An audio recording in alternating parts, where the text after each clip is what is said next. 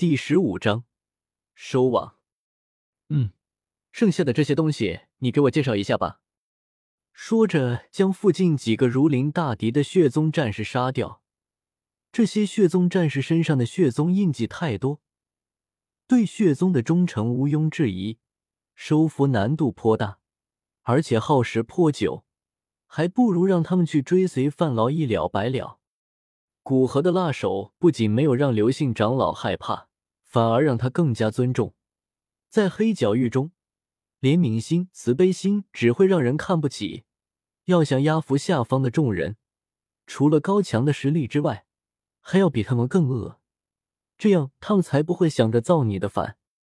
接下来的时间，刘姓长老大致介绍了一下其余块头比较大的宝物的来历及作用，有些他也没听过的。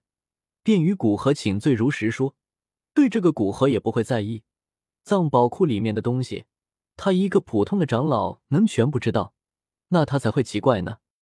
等到介绍那个漆黑的药鼎之时，刘姓长老道：“这个药鼎来历颇为奇妙。两年前，一名四品炼药师来到木之城，血宗费尽心力希望将他招纳，甚至给出斗王级别的待遇，但是被那名炼药师毫不犹豫的拒绝了。”血宗宗主大怒，将那名炼药师杀死。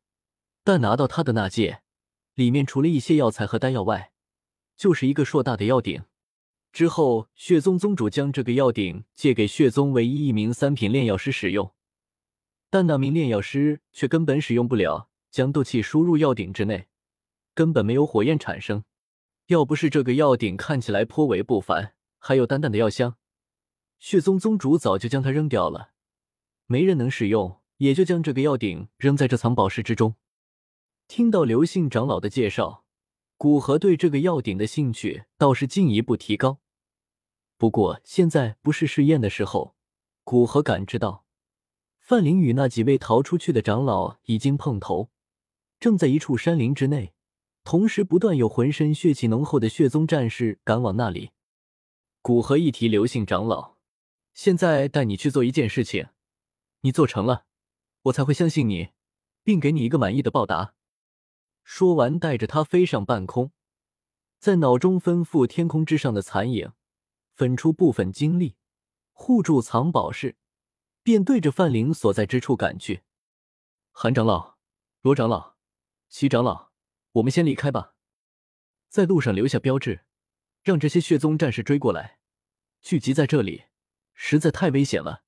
如果那个斗皇察觉到，一定又会被一网打尽的。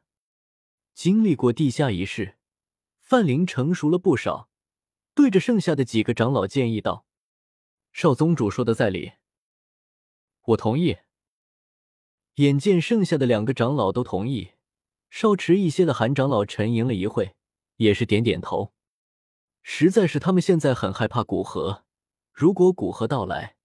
他们将没有一丝反抗力的被杀死，实在不想再一次遭遇古河了。而且在这个离木之城不远的森林，的确是不安全。既然全票通过，范灵继续吩咐道：“那我们现在就去通知外面的血宗战士，现在就走。”说完，首先站起身来，对着不远处那些聚集在一起的血宗战士走去。三位长老对视一眼，不发一言，跟着范灵。几人的地位在这里已经确定，如果没有发生太大的变故，以后不管是去投靠别人，还是逐渐势力，都是以范灵为主。各位，那个斗皇就在附近，我们不能在这里待久了，否则他随时都有可能找到我们。虽然很悲哀，但凭我们根本不是那个斗皇的对手，只有到了黑域大平原，找到我父亲，才有与那个斗皇抗衡的实力。所以，我们绝对先出发，路上留下我们血宗独有的标记，引导着慢来一步的血宗人员赶过来与我们会合。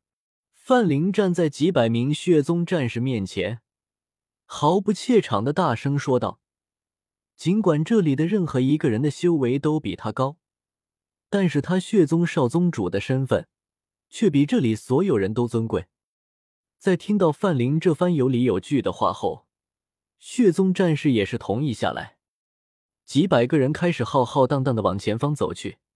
这一去，就不知道什么时候能回来。古河在感知到范林他们一行人开始出发，速度再一次加快。他手上的刘姓长老默默的将斗气转化为铠甲穿在身上，防止速度过快被飞鸟或扬起的沙尘击穿身体。几百人赶路，由于要照顾到修为低微的人，尽管这几百人中修为最低的就是范灵，只有斗者级别，但是他走不快，有长老们背着，而那些刚进斗士的血宗战士，哪怕全力运转斗气。速度也快不到哪里去。在古河拿出大部分斗气用于赶路，这一队浩浩荡荡几百人的队伍马上便被古河赶上。在离这些人还有一段距离，古河首先降落下来，对提在手中的刘姓长老道：“前方便是一些血宗余孽，你先待在这里，等我将那些血宗战士杀光，你再出来，到时候就有用到你之时。”说完，将其放下。看着眼神闪烁的刘姓长老，补充道：“你的身上也被我下了印记，只要在我百里之内，我便可以感知到，就像前方的那些人一样。你要自己可以瞬息之间逃出百里，并不怕以后遇到我，那你便安心逃吧。如果没有这个能力，那便安心待着这里，听我安排。”大人说的哪里话？既然投靠了大人，那以后便以大人马首是瞻。大人说让我干什么，我便干什么。刘姓长老立马表忠心道：“开玩笑，不要说瞬息之间逃出百里，他能瞬息之间逃出一里路就好了。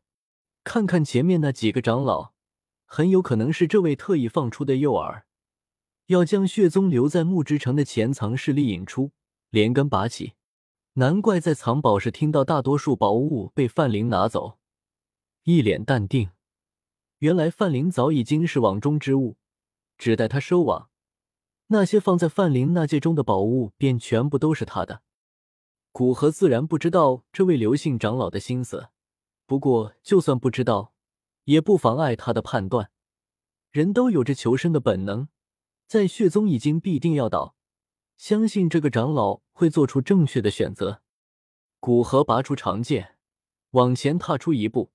炸裂的斗气将他一瞬间退出十多米，连续几步便接近范灵一行人，手中长剑轻震，一道道剑影出现在身边，在剑影成型的刹那，便遵循着古河指引，对着前方的血宗战士射去。